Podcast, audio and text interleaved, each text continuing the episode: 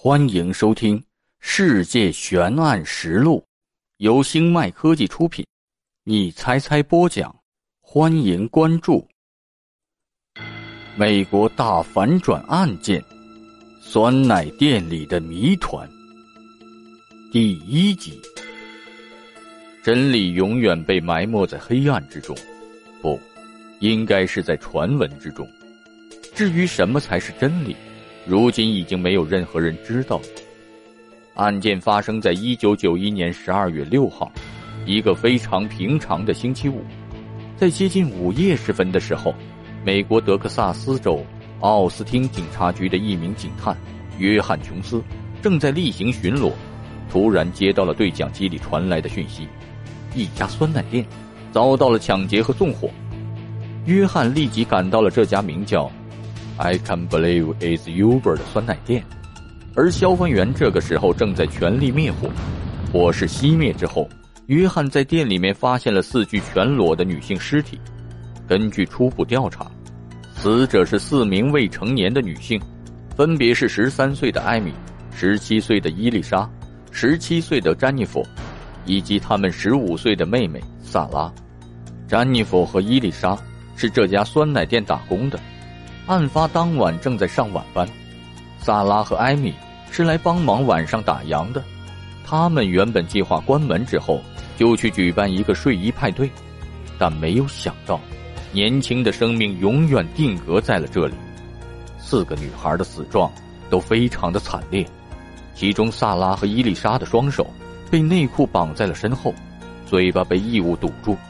詹妮弗的手虽然没有被异物绑住。但是他的手以非常奇怪的姿势定在了身后。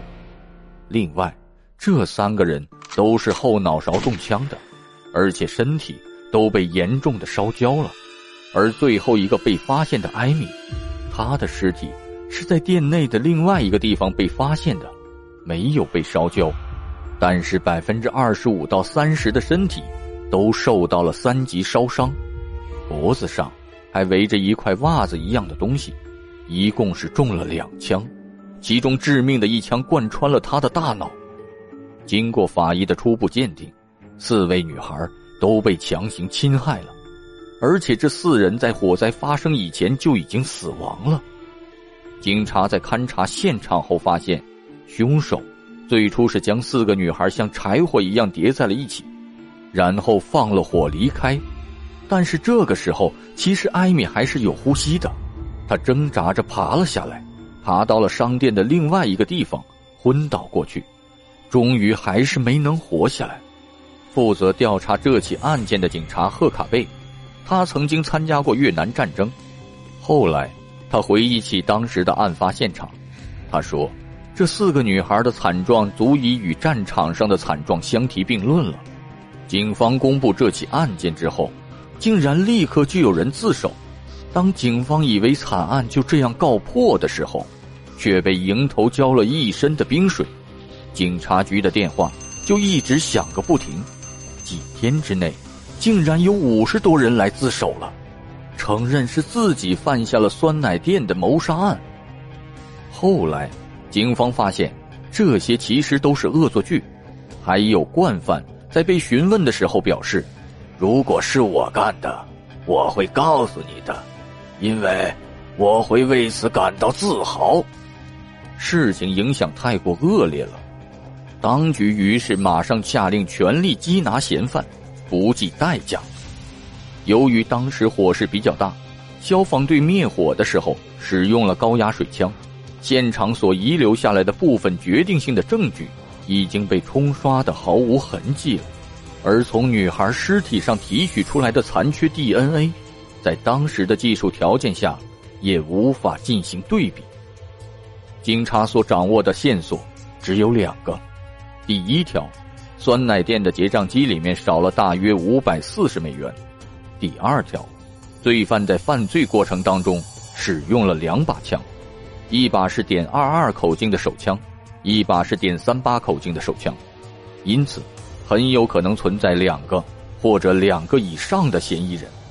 警方将注意力集中在了一些游手好闲的年轻人身上，警方迅速罗列出了一个三百四十二名的嫌疑人的名单，其中嫌疑最大的是一个名叫莫里斯·皮尔斯的十六岁少年，因为在案发八天后，警察在酸奶店附近的一家购物中心里面发现一支点二二口径的手枪，皮尔斯正是这把手枪的主人。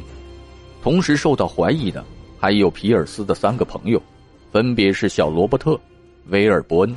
迈克尔，这四个少年一直都是无所事事，经常是厮混在一起。案发后的第二天，他们还偷了一辆吉普车，开去了圣安东尼奥兜风。再加上他们持有与案发现场口径一致的手枪，警方就把这四人列为了一级怀疑对象。就在人们以为恶魔终于归案的时候，事情有了一个一百八十度的转变。技术分析显示，皮尔斯的这把点二二口径手枪的弹道轨迹，其实并不符合案发现场凶手所使用的那支枪，因此，无法将皮尔斯的枪与这起谋杀案联系起来。就这样，四名少年被释放了，而线索也就这样彻底中断了。在排除这四个少年的嫌疑之后，警方陆续调查了多个嫌疑人。但都一无所获，案件陷入了僵局。之后的几年间，警方不断发现新的调查对象，又不断的否决掉。调查这起案子，几乎已经成了负责这起案件的两位警察——赫贝卡警探和琼斯警探两个人的全部生活了。一九九三年，他们甚至登了寻找凶手的广告牌，悬赏二点五万美金找到凶手。但是多年以来，他们是一无所获。又是几年之后，赫贝卡和琼斯他们不再负责这起案件了，有新的调查人员代替。本集播讲完毕，感谢您的收听。